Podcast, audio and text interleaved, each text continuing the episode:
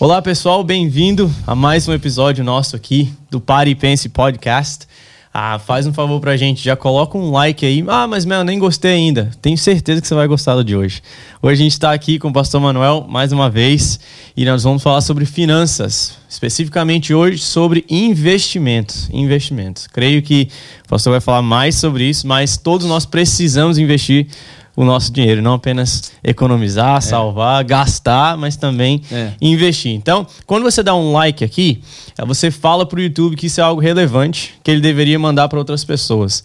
Então, isso nos ajuda muito. E a nossa intenção é que você faça parte da mesa, que você se sinta como esse aqui é o seu podcast, não é só um podcast que você ouve, você faz parte. A gente pega ah, sugestões suas, a gente pega, a gente lê cada comentário.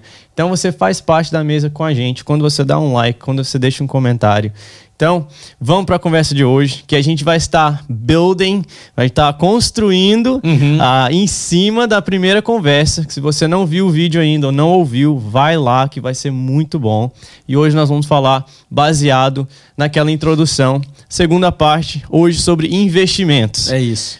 É impressionante. Eu vinha caminhando ali e não falei nada com você, mas eu ia dizer para as pessoas assim: se você não assistiu o primeiro, não ouviu o primeiro podcast, uhum. para esse aqui agora, onde você estiver aí, para e ouve o primeiro. Não. Por quê? Porque é uma construção, é igual você falou, você usou terminologia correta. Né? É, é, na primeira, nós tratamos de algumas áreas da economia ou das finanças pessoais Sim. que vão habilitar as pessoas agora a fazer investimentos. Então não adianta pensar em investimento sem ouvir o que está lá atrás. Né? Então, Verdade. fica o recado, você volta ouve o outro e aí vem e ouve esse. Mas eu vou fazer um recap, eu vou fazer uma, uma um, um, assim, um resumo rápido do que nós conversamos no primeiro. Finanças é parte de uma categoria que a gente chama de ciências exatas, uhum. ou seja, não adianta dois e dois serão sempre quatro. Nós precisamos entender muito bem sobre o nosso dinheiro. Lá em Provérbios 27 diz assim: procura conhecer o estado do teu rebanho. Ora, está falando de ovelhas, mas está falando de um, de um ambiente agrícola, né, onde o sustento vinha do rebanho. Sim. Ou vinha da agricultura, ou vinha do cuidado com os animais. Então, essa ideia de que a gente precisa saber sobre as nossas finanças. Nós precisamos saber quanto nós ganhamos. Todo mundo diz, ah, eu sei, eu sei o que, é que eu ganho. Ok, isso é apenas uma parte. Você precisa saber quanto você ganha, você precisa saber quanto você gasta. Também sei, tá certo? Muitos dizem isso, quase todo mundo diz, diz isso. Mas terceiro, a gente precisa ter um planejamento financeiro que a gente chama nesse primeiro início de um budget, de um orçamento familiar. O que é um orçamento familiar? É um lugar onde você contempla o que ganha e o que gasta. Mas não é só o que gasta, é o que gasta de forma bem minuciosa, uhum. bem detalhada. Por exemplo, levar em considerações coisas que a gente às vezes não pensa sobre isso. Lembra que nós falamos no primeiro? Vamos pensar no nosso caso, nós estamos aqui nos Estados Unidos. Um copo de café. Um café custa, vai, no Starbucks custa acho que 3 dólares e, 20 centavos, 25 Sim. centavos, por exemplo. Mas você dá 25 centavos a mais de gorjeta, que, for, que seja. Então, 3,50. Uhum. Se você toma dois cafés por dia, são 7 dólares. 7 dólares, 5 dias da semana, são 35. Yeah. Certo? 7 vezes 5, 35. Primeira coisa para a gente saber juntar dinheiro, tem que saber matemática, né? 7 vezes 5, 35. 35. 35 num mês, se fosse de 4 semanas, seria 140. Mas para efeito de, de finança, a gente nunca conta o mês como 4 semanas, são 4,5. Então nós estamos falando de 140 mais 17,50. Por que 4,5? Porque são 52 semanas no ano. Sim. Então 52 semanas no ano não dá 48. É. Porque se fosse 4 seria 48. Está sobrando 4 semanas. Sobra um mês. Sim. É isso que as pessoas não pensam. É. Porque tem mês de 30, de 31, perdão, tem mês de 30, né? Uhum. E tem também semanas em que na contagem um, o mês termina, mas está no meio da semana é. e não no início, né? Então, tudo isso, nós estamos falando de 157,50 centavos em dólar uhum. de café por mês. É. Não estou dizendo que é para ninguém deixar de beber café, mas Sim. eu estou dizendo apenas que a pessoa precisa saber. Não, eu gasto 157 de café. Não é não imaginar que aquilo não existe, uhum. porque vai aparecer. Então, o orçamento familiar, e 30 anos fazendo isso, as pessoas me dizem assim: eu sei com o que, que eu gasto meu dinheiro. Mateus, eu posso afirmar 95 a 98% das pessoas que eu já cuidei, e eu cuidei pessoalmente de mais de 1.050 orçamentos familiares, pessoalmente, não sabiam. não sabiam. Sabiam sim, claro. Sei o que, é que eu pago de aluguel, sei o que, é que eu É. As coisas grandes. Yeah. Mas, por exemplo, eu, eu citei no outra coisa, vou repetir para as pessoas entenderem. Você tem um filhinho. Uhum. Filhinho pequeno é convidado para festinha de aniversário de outros filhinhos pequenos. Yeah. Só que o filhinho pequeno seu, ao invés de ter só um amiguinho pequeno, ele tem quatro, cinco, seis, sete. Quantas festas de aniversário você vai por ano? Ah, sei lá, vou numas 10. Você não leva um presente? Leva. Média do seu presente. Ah, 25 dólares, por exemplo. São 250 dólares por ano. Yeah. Entende? Tudo fa- Tem Natal, você não dá presente? Dou. Pra quem? Minha esposa, meu filho. Mas tem mais alguém? Sim, meu pai, minha mãe. Mais alguém? Ah, um amigo. Meu pastor, que aliás é difícil sair presente aí, mas vai. Um daqui, outro da lá. Quando você pensa nisso, Mateus, e põe preço e divide por mês, nós estamos. Não é incomum juntarmos essas despesas que a gente chama de sazonais. As despesas sazonais são aquelas que acontecem fora do pagamento mensal. Ok. Por exemplo, mês de verão, para nós que vivemos aqui num lugar de muito frio. Você gosta de. Às vezes você vai na praia. Um dia na praia é uma mini viagem. Não acontece todo mês, mas acontece num período específico. Férias. Ninguém computa férias em orçamento. Não, mas como é que eu sei? Eu não sei quanto que eu vou gastar. Usa um, o que a gente chama na, na economia de referência base. Qual que é a referência? O ano anterior, você tirou férias? Não. Três anos atrás, tirei. Quanto você gastou? 4 mil dólares. Ok, vamos pegar aquilo por base, vamos aplicar um, um acréscimo dado ao que acontece, né? Inflação, quando tem inflação ou não, o aumento natural das coisas. Vamos considerar então 5 mil? 5 mil dividido por 12, você tem que separar aquela quantia no seu orçamento. Ah, mas eu não viajo todo mês. Aí que é o ponto. O orçamento familiar, a gente gasta o dinheiro no papel. Não quer dizer que gastou da conta bancária. Você Legal. entende o que eu estou falando? Sim, sim, sim. Ou seja, no papel o dinheiro saiu, mas lá na conta ele está. De modo que aqui você zera, mas lá na conta tem o dinheiro da viagem, tem o dinheiro do presentinho, tem o dinheiro do Natal, tem o dinheiro disso, daquilo que você vai usar nas datas específicas. Porque um dos erros maiores que as pessoas cometem, e você presta atenção no que eu vou dizer agora, porque eu vi isso centenas de vezes. As pessoas usam o saldo bancário como referência. Se tem dinheiro na conta, eu tenho dinheiro. Não. Às vezes você tem dinheiro na conta e não tem dinheiro. Porque aquele dinheiro já foi gasto no papel. Ele só não saiu da conta ainda. Então, há um, um- um ditado em, em investimento, e eu vou, quando eu for falar sobre investimento, eu vou falar, por exemplo, na Bolsa de Valores. Eles dizem assim: o ditado em inglês é assim, ó. Plan your trade and trade your plan. Planeje o seu o, o trade é a, a compra e venda de ações, né? Sim. Então planeje esse- o que, que você vai fazer e faça o que você planejou. Só. Esquece as outras coisas. Porque quando eu for falar sobre investimento, eu explico isso melhor. Então, o orçamento familiar é assim: eu olho na minha conta bancária, eu tenho lá 800 dólares, mas eu não tenho 800 dólares. Às vezes eu só tenho 100. É. Às vezes eu só tenho 160 daquele, porque os outros estão comprometidos com o quê? Com o gasto que eu fiz no papel. Legal. E esse é um processo, e, e eu voltei a estudar uma área que eu tinha estudado muito tempo atrás, que é a, a, a parte emocional das finanças. Durante anos eu, eu, eu estudei isso, depois eu parei, agora eu voltei. Por quê? Porque é uma disciplina emocional. Você precisa olhar para sua conta bancária e entender que aquele dinheiro não é seu, e muita gente não aguenta. Né? Olha, fala, eu tenho dinheiro, eu vou gastar. Não é assim. Então, é, é, voltando rapidinho para fazer esse apanhado, é, é preciso a pessoa fazer. E qual que é o outro passo? Porque nós estamos vindo assim, né? O outro passo é, depois que você sabe o que você ganha com o que você gasta, tá sobrando ou tá faltando? Porque se tá faltando, nós temos o que a gente chama na economia de déficit. Então nós temos que cortar gastos. Sim. Se nós temos sobrando, nós temos o que a gente chama de superávit. Ou seja, esse aqui está sobrando, nós podemos investir então. Não investir direto, nós podemos economizar para depois investir. Porque aí o próximo passo é economizar. Economizar não é a mesma coisa de investimento. Eu tive um professor que ele, diria, ele dizia sempre assim: você pode economizar a vida inteira e morrer pobre ou uma pessoa muito simples. Por quê?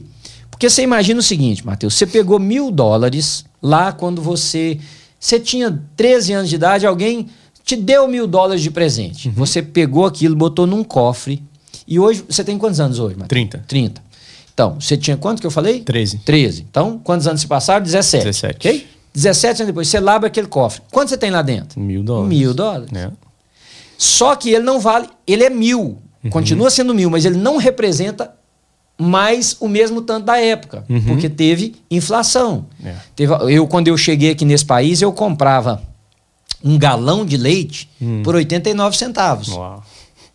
Oi- 89. Hoje eu não bebo leite, mas não sei quanto tá um galão, mas quanto que tá? Você tem. Três e tanto. Pois é. É. É, gasolina eu abasteci muitas vezes a 69 centavos de dólar, 72. Uau. Hoje eu abasteci meu carro essa semana, paguei 4,60, parece, 4,59, uma coisa assim. Yeah. Então, você tá vendo? Só juntar o dinheiro não quer dizer que pode, inclusive, prejudicar a Sim. pessoa. Porque os mil dólares, hoje, embora sejam 10 notas de 100, elas não representam o que representava lá atrás. Yeah. Então, economia é um passo importantíssimo, Uhum. mas o que tira a pessoa da situação econômica que ela está e abre portas de prosperidade, de crescimento financeiro para ela, chama-se investimento. Ok. Que é onde nós vamos tentar concentrar hoje um pouco. Mas eu quis fazer esse- essa abertura. Você acha que ficou claro? Dá pra- muito, muito, muito, Né? Uhum. muito. Eu queria fazer uma pergunta para o senhor. É, porque muitas vezes as pessoas pensam assim, ok, então olhei, vi onde estão minhas finanças, Uhum. vi quanto que eu gasto, quanto que eu tenho no final, por exemplo, né? Aham. Aí a pessoa pensa, não, mas eu não posso investir isso aqui. Tem, tem algum, algum outro passo antes de começar a investir? Tipo um fundo de segurança? É, vou falar agora. Ok. Vou falar agora. No início, quando eu comecei a entender que a parte emotiva das pessoas era o meu maior inimigo em ajudá-las a ficar bem, Hum. eu criei um sistema que não é um sistema que eu criei, eu adotei de outras pessoas, Uhum. que é o que a gente chama do sistema de envelopes. Ok. Então eu, eu, eu pensava assim: a pessoa tá vendo, tem dinheiro na conta, tá gastando. Aí eu, eu ia sentar com você e com a Nelly e eu trazia 15 envelopes. Aí eu dizia assim: Matheus, escreve aí, presente de aniversário. Todo mês eu preciso ver nesse envelope 15 dólares, tá? Porque você precisa no final do ano de 175, então eu preciso que coloque aí 15 dólares, ou um pouco mais, ou um pouco menos, enfim. Você colocava lá. No meu outro encontro, eu queria ver se tinha 30 ali.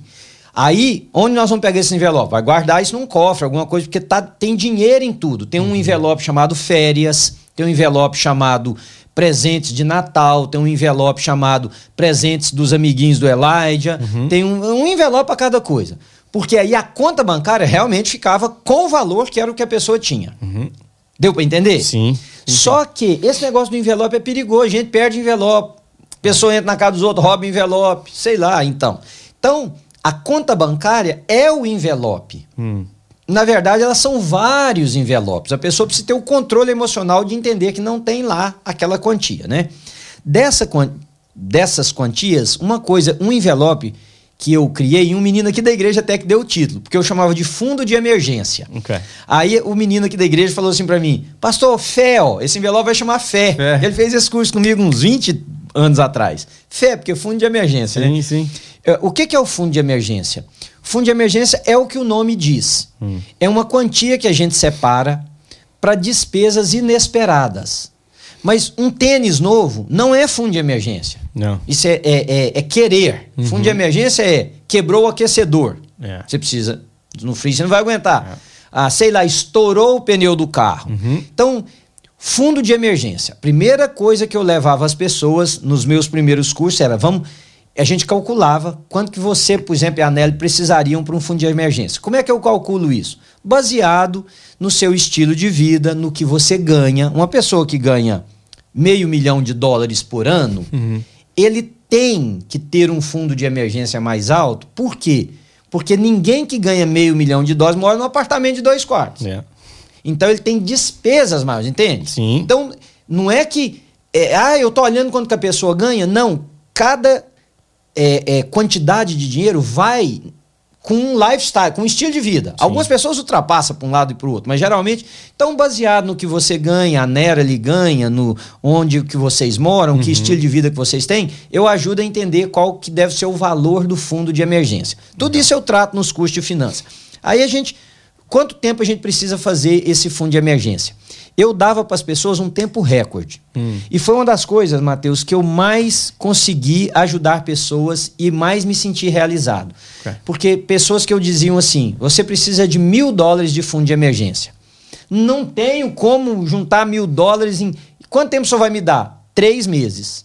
Não, mas nunca. Você vai conseguir. Aí eu começava a dizer pro cara: o que, que você tem lá que a gente pode fazer um yard sale? Uma venda assim, né? Legal. Ah, sei lá, eu tenho. Teve uma mulher que eu ajudei ela a vender 60 pares de sapato usado que ela tinha. Ela tinha 122, só pra você ter ideia. Pares? Professora, Pares de sapato. E eu já vi coisa que você não tem ideia. Uau. Já vi, já vi uma mulher com quase 50 bolsas. Falei, escuta, pensa comigo. Ela falou, pastor, mas precisa, você não é mulher, mulher quer diferente. Ok, não sou mulher, good, vamos tirar isso do caminho. Agora, quantos tipos de bolsa precisa, pelo amor de Deus? 15. Ok, vamos pegar um número grande. 15 tipos de bolsa.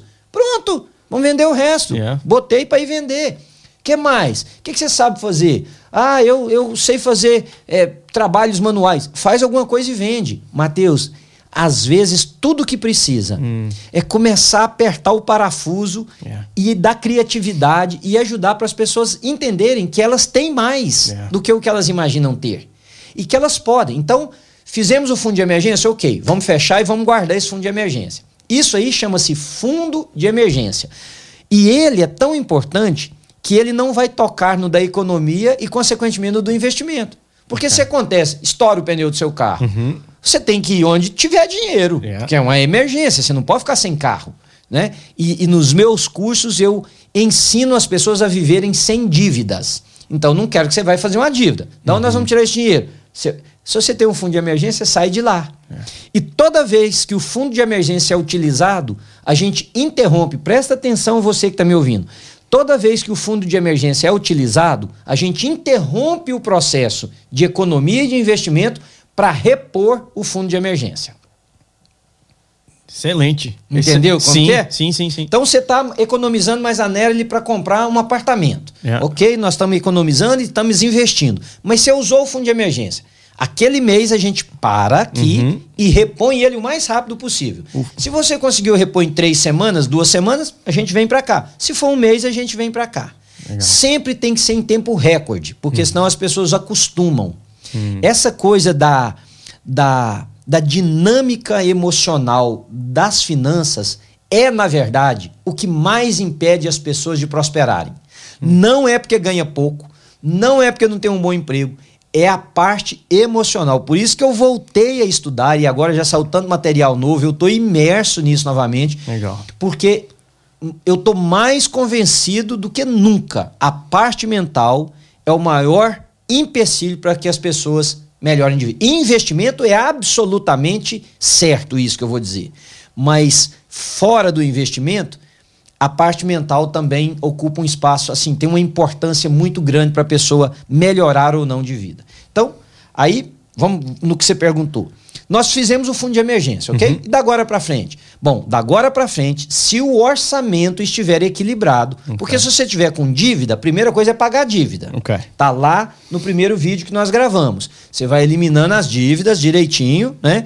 Para você poder ter economia. Quando eu digo dívida, eu não estou dizendo do pagamento da casa, porque essa é uma dívida quase que para a vida, embora numa dessas eu ensino vocês a maneira de pagar a casa mais rápido. E muito simples, Mateus, e muito eficiente. Aqui na nossa igreja, nós temos, e assim, eu tenho que ter cuidado para falar isso, porque não pedi autorização a ninguém, mas nós temos um número de pessoas que hoje são mortgage free, que fizeram o curso comigo 20 anos atrás.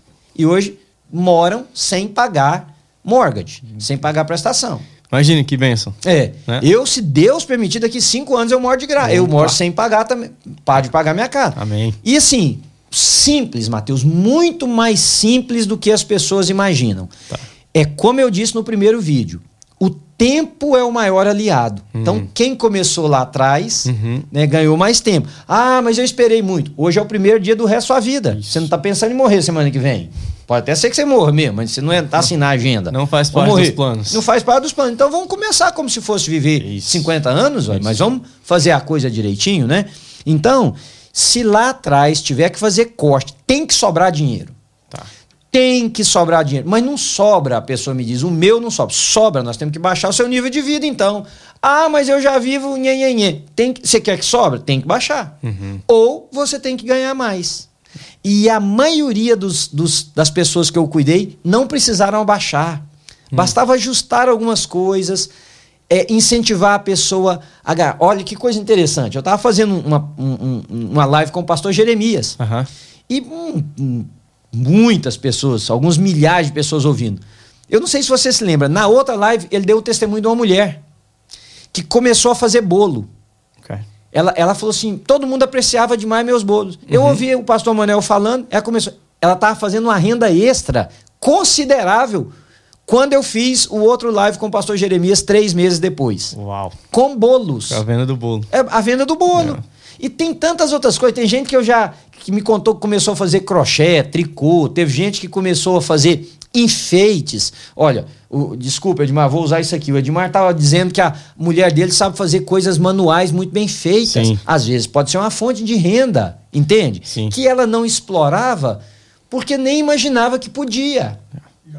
E, e basta a gente. Ah, já está explorando, né? Basta a gente dar um empurrãozinho e vai começando a aparecer dinheiro. Tive uma adolescente fazer isso agora, ah, do nada. Ela fez uma página no Instagram e é, começou a fazer, era principalmente agora, né, na época do Aham. Valentine's Day e, e- e das mães, do Dia das Mães. Aham. Ela começou a fazer, ela é muito boa em fazer sobremesa. Aham. Aí ela fez algumas caixas, caixas simples que falam Feliz Dia das Mães, aí com um morango, dip num chocolate. E vendi, vendeu muito. Ela falou, Matheus, eu, eu tive que passar a noite toda fazendo. Pra poder- Uma adolescente. É, para cumprir as ordens que cumprir tinha. as ordens. É. E isso trouxe um income É. bem significativo pra casa dela. E você sabe o que mais que isso traz, Matheus? Isso traz um despertamento emocional para ela de que eu posso fazer outras coisas. É. Abre a parte de empreendedorismo da mente, dá percepções diferentes. Por exemplo, o Pedro, meu filho, eu ensinei para ele uma coisa simples. Falei, filho, cata as moedas que tiver em casa. Você achou uma moeda dando sopa, ela é sua. Pega a moeda e bota num vidrinho. Várias vezes eu fui vender as moedas do Pedro que eu trouxe 180, 150 Uau. dólares para casa e entregava para ele. Uhum. Porque juntava as moedas da casa. Existem muitas coisas que podem ser feitas. Eu tenho um lema comigo, eu vou compartilhar com vocês, e aí você pensa na, na, na- no seu, na sua forma. Por exemplo, eu compro um telefone novo. Uhum. O que, que eu faço com o meu telefone velho? Ou eu dou ele para alguém que precisa, Uhum. Ou se é uma coisa que eu não acho ninguém que precisa, eu vendo. Uhum. Aí as pessoas me dizem assim: ah, mas o que, que vale vender por 20 dólares? Vale 20 dólares, Sim, Que você não tinha. que eu não tinha. É. Então, se eu tenho um presente que eu ganhei, que eu não estou usando, eu vendo. Uhum. Se eu posso dar, eu dou. Se é uma coisa que eu quero fazer alguém feliz com aquilo que eu ganhei, eu faço. O que eu estou dizendo é o seguinte: não. Se existem maneiras de você trazer um recurso extra caso você queira. É. E eu não estou falando de avareza, porque a avareza vem do demônio. Estou falando de, de pessoas liberais, de pessoas generosas, de pessoas que vivem sabendo que o único tempo que nós temos para viver é esse. É. Essa vida não tem segundo tempo. É aqui, é agora. A gente tem que ter é, prazeres. Inclusive, eu falo sobre mini aposentadoria, sobre prazer na vida financeira, enfim. Aí, médio, a gente, depois de fazer o fundo de emergência, nós equilibrarmos o orçamento, o que, que nós vamos fazer? Economizar. Hum. Então, por que tem que economizar primeiro? Porque quase todo investimento necessita, todo investimento que dá retorno, né? Precisa de um valor. Não pode ser 10 dólares, 50 dólares, tem que ser um valor maior. Então a gente vai economizar para investir. Ok. Tá claro até agora? Muito. Al- alguma pergunta aí que você acha que pode ajudar as pessoas? Alguma. Pastor, eu acho que muitas pessoas podem ter essa dúvida. Ah, mas eu não, eu não tenho o suficiente para investir. O que, que o senhor falaria? Usa o meu exemplo. Aham. Tá? Uma, um pai, uma mãe e um filho. Tá? A gente tem o nosso mortgage. Ok. Ah, a gente não sobra muito dinheiro no final do mês. Uhum. Tá? Mas a gente quer começar a investir. Quer começar. Temos o fundo de garantia, o de emergência, como o senhor falou. Uhum. Quanto o senhor falaria que a gente precisa para começar a investir ou em que área a gente começa Tá. a investir? Excelente pergunta. E eu devolvo uma pergunta porque ela é provocativa. Ok. Quanto que é que você precisa para investir? As pessoas se enganam, Matheus. Depende. Bom, eu quero comprar uma casa. Ok, você precisa de mais. Ok. Mas se você quer comprar uma ação da Apple, por exemplo, você precisa de menos. Sim. Se você quer comprar uma cryptocurrency, você precisa de menos. Então, investimento não necessita de muito dinheiro em todos os casos. É claro, cada quantidade habilitará a pessoa a investir em uma área. Ok. Mas há sempre uma área para começar. Por exemplo, um investimento que quase ninguém pensa. Hum, Você tem um filho. Você imagina que o seu filho vai fazer faculdade? sim. É um desejo seu, não é? Uhum. Que depender de você da Nerly, vocês vão se esforçar para isso. Uhum. Quando eu falo para pais assim, vamos começar a fazer um investimento? Vamos. Vai chamar universidade. Hum. Ah, mas isso não é investimento, isso é pro meu filho. Ah, tá. E quando ele for, quem vai pagar essa conta? Uhum. Quem vai pagar a conta? É o Elijah? Não, é você. É. E a Nera ali. Que vocês vão ter que ajudar com gasolina pro carro, porque ele não tem, ele não tem como. É. Vocês vão ter que ajudar com comida. Vocês vão ter que ajudar com roupa. É. Vocês vão ter que ajudar com livros, com despesas. Então, é um investimento. Uhum. Porque se você investe agora, lá na frente você tem para pagar. E se o seu filho ganha bolsa, Uhum. você pode usar o que sobrou lá, o superávit, para talvez dar um carro para ele, É. para talvez dar de presente para ele começar a vida dele, ou para você pegar de volta para vocês, se for o caso.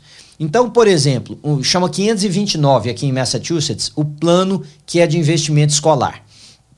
Um 529 você começa com um dólar por mês, se você quiser. Hum. 10 dólares. No caso do Elijah, que está pequenininho, se você e a Nerly começarem com 20 dólares por mês, ou 25, uh, mais do que suficiente. Agora, sem te expor a nada, você não consegue investir 25 dólares por mês? Sim, sim, sim. A grande maioria consegue. 529 é o nome do É, plano? é. Ano- Anota aí, É, anota aí, pessoal. Plano 529. Né? Ah, onde eu vou achar esse plano? Olha, tem as, as, as financiadoras que fazem isso. Né? Por exemplo, a Fidelity faz, a, a Charles Schwab faz, Morgan Stanley faz, tem inúmeros. É, é, é, T. Rowe Price faz. É, Quando eu fiz para os meninos foi na Fidelity. Ok. Então a Fidelity. Mas não estou dizendo que tem que fazer na Fidelity, só 529. citando. É. Outra coisa, um outro investimento que as pessoas não pensam. Você pensa em aposentar, ok? Na aposentadoria, qual é a mentalidade? É que eu não preciso mais da força do meu braço para eu sobreviver. Ou seja, eu não preciso produzir com o meu físico o que eu necessito. Ora, se eu não preciso produzir, esse dinheiro tem que estar vindo de algum lugar. De onde que ele vem? De investimentos. É do aluguel de uma casa, é de um retorno no- no- no- no- nas ações que você investiu, é na, numa aposentadoria privada que você fez, né? Sim. Então, pronto. Vamos pensar numa aposentadoria privada. É, você está com 30 anos. Uhum.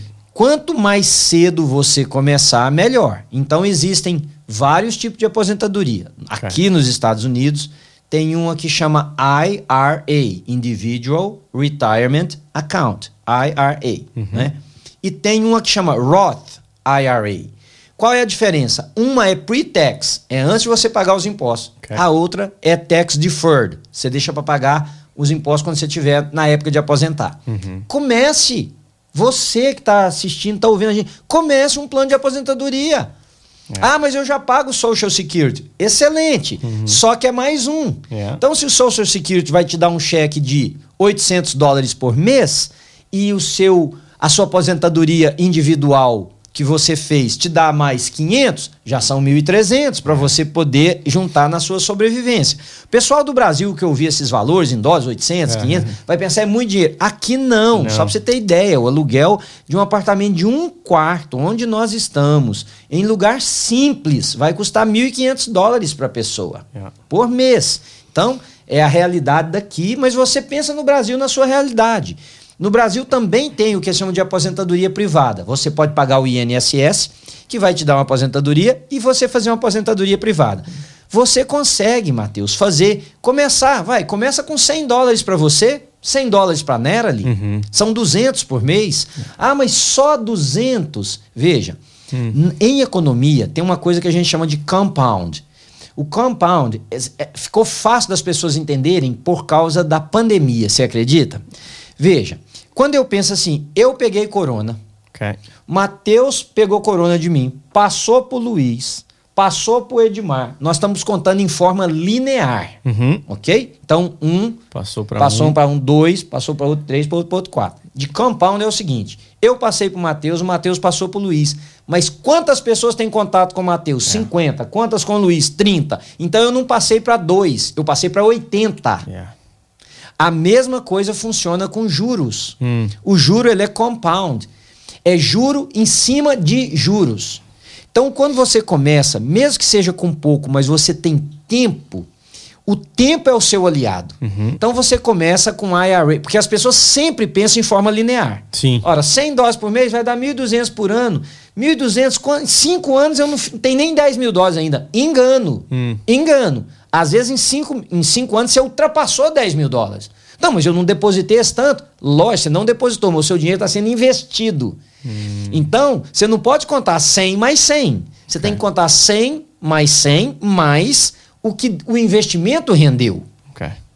Ah, mas o investimento rende pouco. Rende pouco enquanto ele é muito conservador. Se ele for um pouco mais agressivo, você pode ganhar muito mais. Tá fazendo sentido? Sim. É só porque, como o tempo não é tão grande para Yeah. explicar tudo, eu quero dar as bases para pessoas entenderem. Então o ponto é: comece.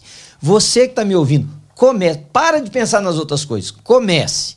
Tem gente que diz assim. Uma vez eu me lembro, quantas vezes eu respondi essa pergunta nos meus cursos de finanças. Onde que o senhor espera que eu vou chegar Uhum. economizando só 100 dólares por mês? É. Aí eu pergunto assim, quantos anos você tem? Vai, 48. Você tem alguma, alguma coisa de economia hoje? Não. Você tem algum investimento? Não. Então você já respondeu. Se você tivesse começado 20 anos atrás, você não estava aqui me fazendo essa pergunta. Uhum. Entende? Onde é que Sim. você vai chegar? Você vai ter alguma coisa. Sim. Ah, aí você pega aquele dinheiro, você compra um imóvel. Uhum. Você dá entrada no imóvel. Esse imóvel, e, e numa outra hora de finanças, a gente pode falar sobre os investimentos específicos na área de, finan de, de, de, de imóvel.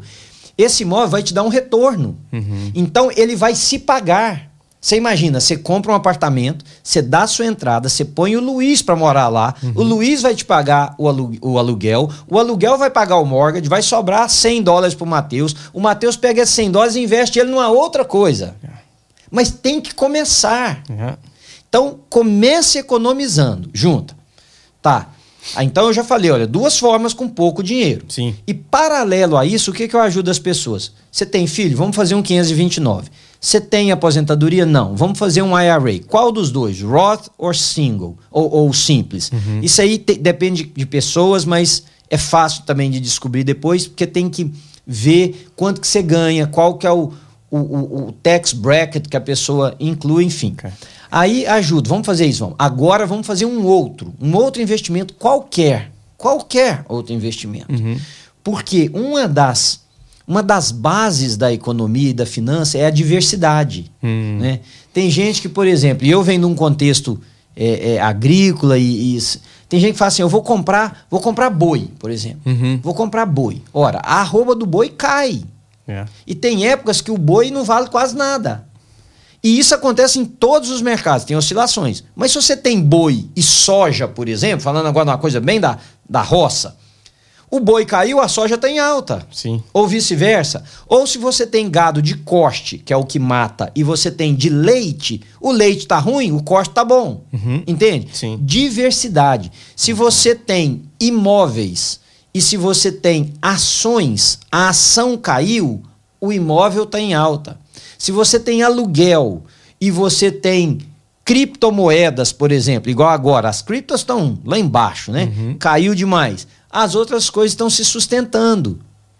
Então, investimento é diversidade. Eu falei do college, eu falei do, do- da, da conta de, de aposentadoria individual. Sim. Mas aí a pessoa me diz assim: eu tenho um dinheiro agora guardado, o que, que eu faço com ele? Então, sem dizer o que, que você deve fazer, eu vou responder isso dizendo de algumas considerações que todo mundo tem que ter, Matheus. Cada pessoa lida com dinheiro de forma emocional. O avarento, ele não parou para pensar ainda que o, ele vê o dinheiro de forma emocional. Hum. Ele pensa, eu vou, eu vou perder o que é meu. Yeah. Eu quero ter isso aqui. O que, o que, que é isso? É sentimento.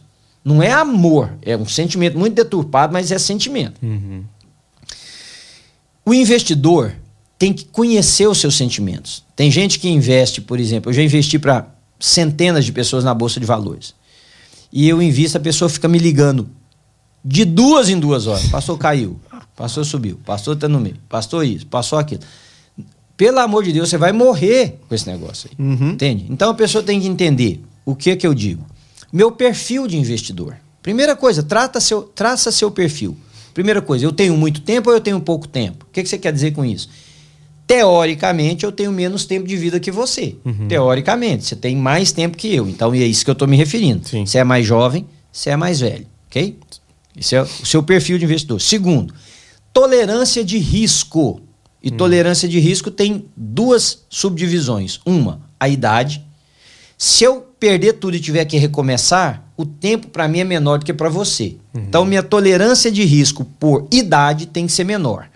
Mas às vezes, emocionalmente, eu consigo correr mais risco que você. Então, o segundo fator pode ser mais alto. É. O que, que quer dizer isso? Que eu vou aplicar o meu dinheiro em empresas que correm maior risco, mas que dão mais retorno. The greater the risk, the greater the rewards. Né? O maior o risco, maior a recompensa. Por isso que o pessoal fala que a caderneta de poupança não dá nada. Lógico, ela é garantida. É. Ah, se você vem cá e me pede um dinheiro, você fala assim, pastor, eu quero te emprestar um dinheiro. Se você não me conhece, eu vou falar, tá, o que, que você quer de juro, Matheus? Você- Você vai querer um. Porque a chance de eu te dar o canto. Agora, se você me conhece, confia em mim tudo, você abaixa bastante o juro, porque é muito seguro. É. Isso vale para tudo na vida. Então, nós estamos traçando o perfil do investidor. É muito importante. Tempo, né? A capacidade de risco, tolerância de risco. Porque tem gente que investe e fica. É igual galinha chocando o ovo. Ele fica em cima do negócio o dia inteiro. Tem investimento que você tem que lá e virar as costas. que você investiu. Esquece. Uhum. Deixa lá. Ah, mas tá subindo, tá caindo, tá subindo, tá caindo. Deixa quieto. É o tempo que vai fazer o trabalho dele. É. Mas não tem a hora certa de entrar e a hora certa de sair? Tem. Mas não é para esse tipo de investidor. Esse investidor é o que a gente chama de short-term investor Uhum. ou day trader. É. A pessoa que faz a- as transações no dia ou investimentos a, a curto prazo. Eu estou pensando em investimento no mínimo a médio ou longo prazo, tá? Então, aí nesse conjunto, nós temos uma pessoa que vai ficando bem financeiramente, Matheus, porque é um pouquinho daqui, é um pouquinho dali, é um pouco do outro lado, que no final vai dar à pessoa um retorno muito bom. Legal. Tá, tá ficando claro? Muito, muito. Só que para a gente sustentar e aumentar isso, Hum. nós temos que voltar lá no orçamento. Ok. Por quê? Vamos supor que a pessoa ganhava 2 mil por mês e gastava 1.800. Então ela tinha 200 para investir. Vamos tentar aumentar o ganho para ter mais para investir? Ou será que é possível fazer um corte aqui, se não tiver jeito de ganhar mais, para investir mais? Porque quanto maior o seu volume de investimento, maior o seu retorno. É. Né? Agora, eu lembro as pessoas sempre, Matheus, porque o ser humano é assim. Uma vez, vou contar isso para explicar. Uma vez eu fui fazer um curso de finanças muito caro, que uma pessoa, uma companhia que eu ajudei, e eu nunca tinha, nunca cobrei nada de ninguém, como presente, eles me deram um curso de finanças que custou, acho que na época, uns 6 mil dólares. 5 mil, pouco 6 mil dólares. Aí eu fui fazer o curso. Entre os palestrantes do curso estava um homem judeu, muito, muito, muito rico. E, embora ele seja judeu, ele não é praticante, então a religião judaica para ele é só uma referência familiar. Uhum. Mas num determinado momento do curso ele falou assim: Olha, deixa eu explicar uma coisa para vocês. O livro dos judeus diz que a generosidade faz prosperar, né? A Bíblia fala que a alma generosa essa prosperará. Yeah. Eu não sei da vida de nenhum de vocês, ela apontou assim para a classe. Mas você precisa encontrar uma forma de ser generoso. Aí ele usou essas palavras. Eu fiquei assim, embasbacado. Ele falou assim: dá o seu dízimo, porque a palavra dízimo em inglês é muito específica, né? Dá o seu tithe, dá o seu, o seu dízimo, dá uma oferta, ajuda uma ONG. Ele falou desse jeito. A- ajuda uma, uma, uma NGO, ajuda uma, o hospital da sua cidade. A pessoa que não aprende a dar não vai prosperar financeiramente. E nós estamos falando de um homem que não tinha ligação religiosa nenhuma. Eu sou pastor, a base da minha compreensão de finanças é a palavra de Deus em primeiro lugar. Então, o que nós estamos construindo aqui, nós estamos construindo em cima uhum. da generosidade, do melhor é dar do que receber, uhum. do auxílio ao próximo. Entende? Sim. Né, de maneira nenhuma o sucesso financeiro pode preceder essas coisas. É. Porque aí seria ruína absoluta. O que adianta o homem ganhar o mundo inteiro e perder a alma, né? Louco. O que você está juntando aí fica para quem? É. Então nós precisamos, nós que somos cristãos, vocês estiverem me ouvindo, que forem cristãos, nós precisamos pensar na temporaneidade da vida. Nós precisamos pensar na prestação de conta que nós vamos ter com Deus, uhum. inclusive sobre o que fizemos com os nossos recursos. Esta, a espiritualidade, ela direciona muito mais os nossos investimentos do que qualquer coisa. Uhum. Vou te dar um exemplo. Aqui nos Estados Unidos agora legalizou-se o uso de maconha para diversas cidades. Uhum. Bom, então o estoque de maconha subiu. Eu vou comprar maconha, uhum. estoque de maconha? Não. Mas porque é um investimento? Mas é um investimento em uma área que eu não aprovo, uhum. que eu não acho que é ético, que eu não acho que é moralmente correto, que eu não acho que é biblicamente correto. Então não vou para o meu. Mas vai te dar retorno. Não, mas é uhum. exatamente porque a espiritualidade é a base da minha formação. Tanto para pensar em dinheiro quanto para investir. É. Imagina que uma indústria farmacêutica está produzindo um gás que, se usado na guerra, pode matar milhares e milhares de pessoas. Você vai comprar ação dessa empresa? De jeito nenhum. Se você Não. comprar, cai por terra tudo o que você declara crer. É. Você até pode, uhum. mas você não pode continuar dizendo que você crê na mesma coisa. É. Porque isso aqui contraria esses princípios. Né? Então, por exemplo, é, áreas de investimento. Você quer perguntar alguma coisa? Eu estou indo. Não, não, continua, continua aí. Áreas de investimento. A gente pode. É, muitas pessoas me perguntam: cripto, a uhum. criptomoeda. Criptomoeda é uma coisa que fez gente ganhar milhões, é. milhões em uma hora, duas horas, ok? Mas as pessoas precisam entender que tem uma razão pela uhum. qual isso acontece. É o investimento mais volátil que existe no mercado. Uhum. Do mesmo jeito que ela fez alguém ganhar milhões em uma hora, fez perder milhões em uma hora. E lança-se milhares de criptomoeda a cada hora, Matheus. É hum. uma coisa impressionante. Você pode criar uma criptomoeda. Uau. Eu posso criar uma criptomoeda. Não sabia.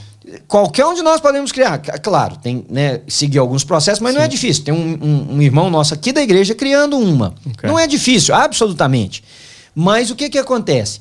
Essa criptomoeda, pessoas criam e usam estratégias para que eu, que sou um investidor do lado de cá, hum. que não hum. conheço quem criou, que não sei nada, acho que é uma moeda que está crescendo muito, mas na verdade são parceiros dele inflando a moeda uhum. para pessoas como eu e você entrarmos e comprarmos e depois eles retiram tudo que é deles, a moeda não vale nada, a pessoa perde da noite para o dia.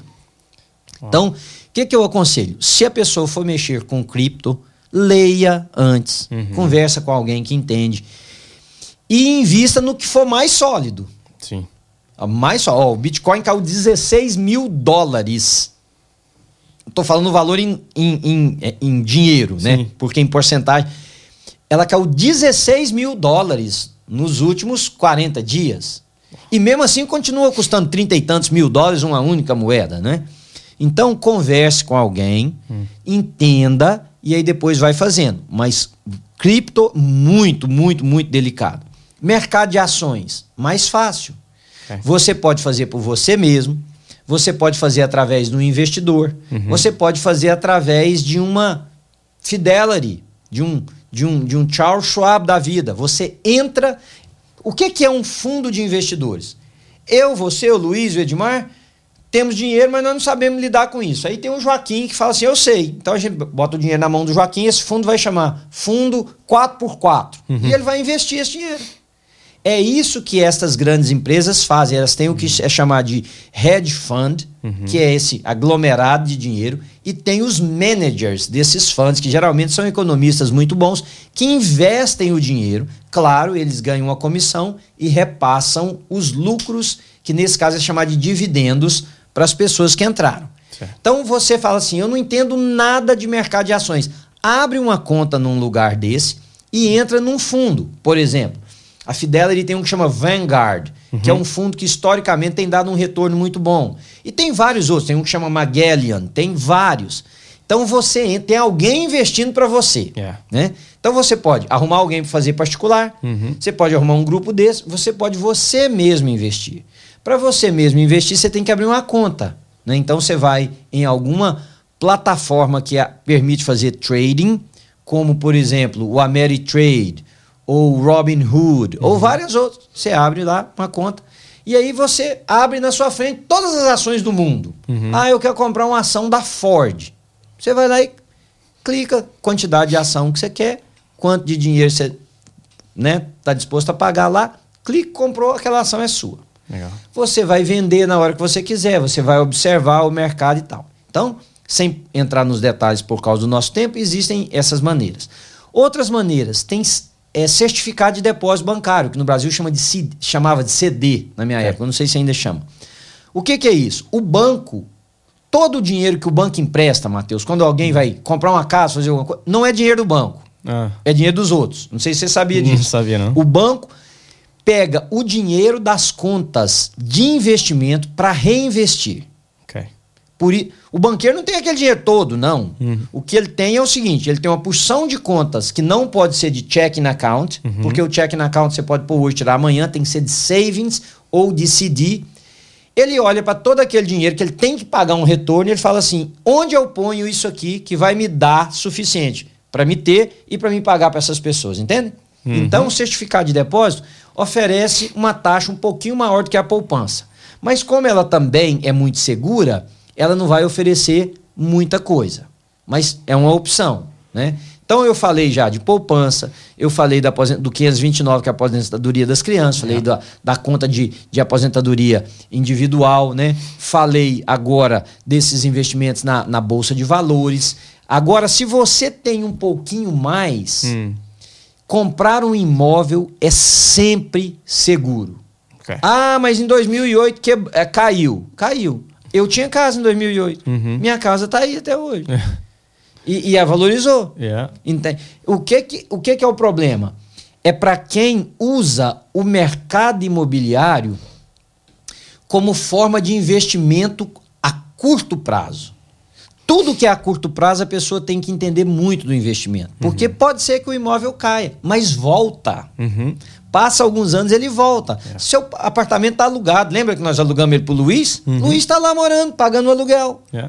Ah, caiu, vale 100 mil hoje. Deixa. O Luiz está pagando o aluguel. É. O aluguel você está pagando a prestação. Um dia o seu apartamento vai voltar a valer 200, 300, seja lá o que for. É. Entende? Sim. Então, Aí, quando a pessoa tem um pouquinho mais de dinheiro, uhum. ela pode entrar no investimento imobiliário. Okay. O investimento imobiliário contempla algumas coisas. Não basta a pessoa ter o dinheiro. Uhum. A pessoa precisa ter crédito. É. Né? Que é uma, uma área para a gente falar específica sobre ela uma hora. Precisa de crédito. E a pessoa precisa de ter a habilidade de pagar a prestação.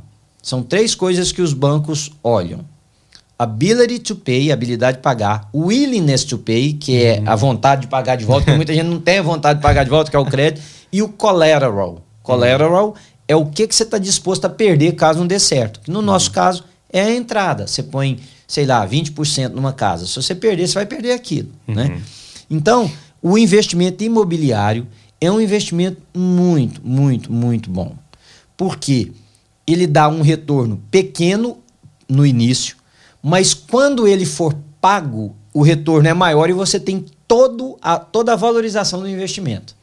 Quem usou isso aqui nos Estados Unidos com uma, uma, uma, uma habilidade muito grande foram os imigrantes portugueses. Uhum. Não é incomum você encontrar um imigrante português que seja dono de três, quatro casas. É. E quando eles aposentam, eles vivem do que eles chamam de renda, né? que no nosso caso é o aluguel daquelas casas. Sim. Então, paralelo a isso, Matheus, só para fechar esse investimento, lembrar que o Social Security, hum. ou no Brasil, que chamam de INSS, todo mundo fala, ah, não vale a pena, não vale, vale a pena. Porque é um pouco garantido que você tem para juntar com os outros. Né? No meu, no seu caso, provavelmente quando a gente aposentar aqui, nós vamos receber do Social Security cerca de 800 dólares por mês. Uhum. 890 talvez 900, mil máximo. Uhum. Mil é pouco? É muito pouco. Mas se eu já tenho mais mil vindo de outro lugar, É. entende? Sim. Junto. Só os mil é muito pouco. Uhum. Mas eu não trabalho, não gosto de trabalhar com ninguém que invista em só em uma coisa. É. A gente diversifica.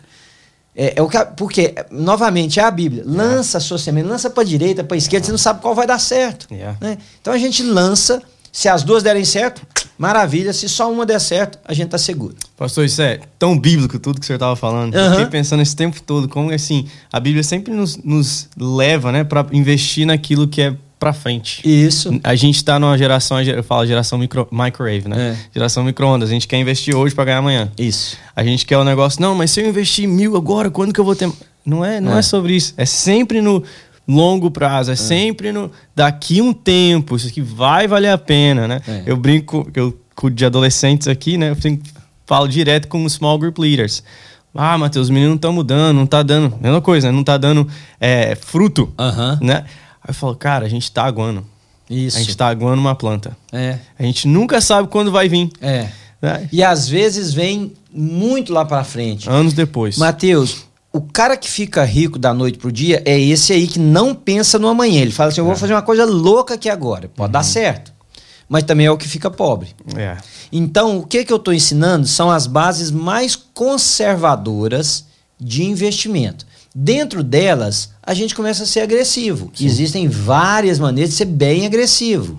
né? Por exemplo, uma startup no, no, no, no Iraque, ela vai dar um retorno astronômico, porque a chance de alguém explodir uma bomba lá e acabar com tudo é muito grande. É. Mas se nós estamos dispostos a correr risco, vamos entrar numa ação dessa. Ou você comprar uma ação da Petrobras, por exemplo, é muito mais seguro É. do que você comprar uma ação de uma indústria que está tentando operar pela primeira vez na Venezuela, É. onde a economia pode revirar da cabeça para baixo, da ca- de ponta cabeça da noite para o dia, entende? Sim. Então, existem também coisas mais agressivas que a gente pode fazer. Por exemplo, explicando sobre a Petrobras. Coincidiu de eu estar dando custo de finança na época em que a Petrobras. Eu ajudei muita gente a ganhar muito dinheiro com a Petrobras. Legal. Porque ela chegou a custar R$ 1,70 a ação. R$ 1,70. Uau. Um, um dólar e Um 70 do- um centavos, dólar, perdão.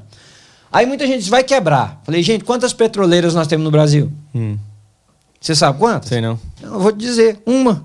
Chama Petrobras. É a petrolífera do Brasil. Hã. Ora, para a Petrobras falir, faliu a empresa multinacional. É uma empresa governamental, não é? Ela não é privatizada. Não era, pelo menos na época, né? Aí o que, que eu disse? Isso vai voltar, isso é jogo político, isso é isso, é aquilo. E alguns dos meus alunos compraram muito. Uhum. Muito. Eu mesmo ganhei também a- na, na- na ação da Petrobras. Podia ter ganhado muito mais, mas não tinha mais para investir. mas eu tive um, um menino que estava na minha classe, ganhou 25 mil dólares Uau. em 40 dias. Uhum. Então, investimento. Por quê? Porque voltou. É. E ela nem voltou. Ela simplesmente dobrou de Uhum. 1,40 para 3 e pouco. É, entendeu? Então, assim, é, nós estamos estabelecendo bases. Uhum. Por isso que nesses podcasts não existe maneira de, de eu ensinar o que a gente Sim. ensina num curso por causa do tempo, enfim. Mas as bases é o que sustenta. Lança boa fundação. Novamente a Bíblia. Tem gente que constrói sobre a areia, tem gente que constrói sobre a pedra. Sobre a areia não é o tolo. Sobre a areia é o empreendedor. O empreendedor, aquele cara, se nós olharmos para a Bíblia daqui a pouco, aquele cara foi o esperto. Ele produziu a casa mais rápido, com menos custo. Uhum. Em nível de ouro, ele é o inteligente, ele é o esperto. É. O outro é o, é o, ah, o conservador, o tantã, porque ele gastou tempo, ele gastou mais material, ele construiu sobre a rocha. Mas quando vem o, o, o, o impensável da vida, aquele esperto foi quem viu tudo que ele fez cair por terra. Então, a, a Bíblia, Mateus, eu já devo ter lido há uns 500 livros sobre finanças, mínimo. Não existe livro como a Bíblia. Hum. Para finança, esquece se você é crente ou se você não é crente. É. Pega os princípios e aplica. Pega os princípios e aplica. Né? Você vai entender tanta coisa. Quem é o homem, a Bíblia diz, que querendo construir uma torre, não para antes para fazer a conta, ver se tem um dinheiro. É. Tem gente que entra em imóvel. Por exemplo, aqui na crise de 2008, eu vi 50 pessoas da igreja perderem seus imóveis. E muitos vinham chorar para mim, eu falava, eu sabia que você ia perder. Ah, mas como? "Ah, Eu sei quando você ganha. Não é aquilo ainda? É. Como é que você entra nesse negócio que é lógico? Você tem que pagar X, você ganha Y. Da onde vem essa diferença? Ah, mas eu conto. Pois é, esse era o problema. Você contava com, não fez as contas. É. Porque a Bíblia diz assim: para não sendo que aconteça de vir a ruína sobre ele, ele ainda seja envergonhado diante dos outros, né? Então, é, eu vou dar uma sugestão final, que esse podcast nosso está tá longo, quase uma hora aí já. É, leia a Bíblia para você investir. Pensa coisa boa. Você pode até ganhar uma outra coisa que você não esperava, esperava ganhar, que é a vida eterna, encontrando Jesus. Imagina. Você vai estudar lá por causa de dinheiro, de repente você encontra com o dono do dinheiro, que é Jesus de Nazaré. É. Né? Mas e você que é cristão, leia a Bíblia. Para de ouvir os caras que ficam aí com alta ajuda, com esse negócio. Leia a Bíblia e faça uma coisa fundamentada na verdade, na luz. A Bíblia fala que a gente tem que andar na luz, Mateus. Na luz, nosso investimento tem que ser na luz. Entende? Sim. Porque quem anda na luz tem comunhão com Deus e tem comunhão com o próximo. Então a Bíblia, além para nós do que nós cremos ela ser a única regra de fé e prática, a palavra inspirada por Deus, ela pode ajudar as pessoas que quiserem trabalhar o seu dinheiro. Né? Amém. Então, Ah. espero ter te ajudado, né? Pastor, obrigado. Nada. Muito obrigado. Meu irmão, se você foi abençoado, eu creio que você foi por essa conversa nossa aqui hoje. Deixa no comentário aí. Nem que seja um obrigado. Obrigado, isso me ajudou muito. Manda para alguém, porque se te abençoou, pode abençoar outras pessoas também. É isso. A estarem melhor, viverem de forma melhor e investir o seu dinheiro que vem do Senhor para nós. Ah, que Deus abençoe sua vida e a gente se vê no próximo episódio.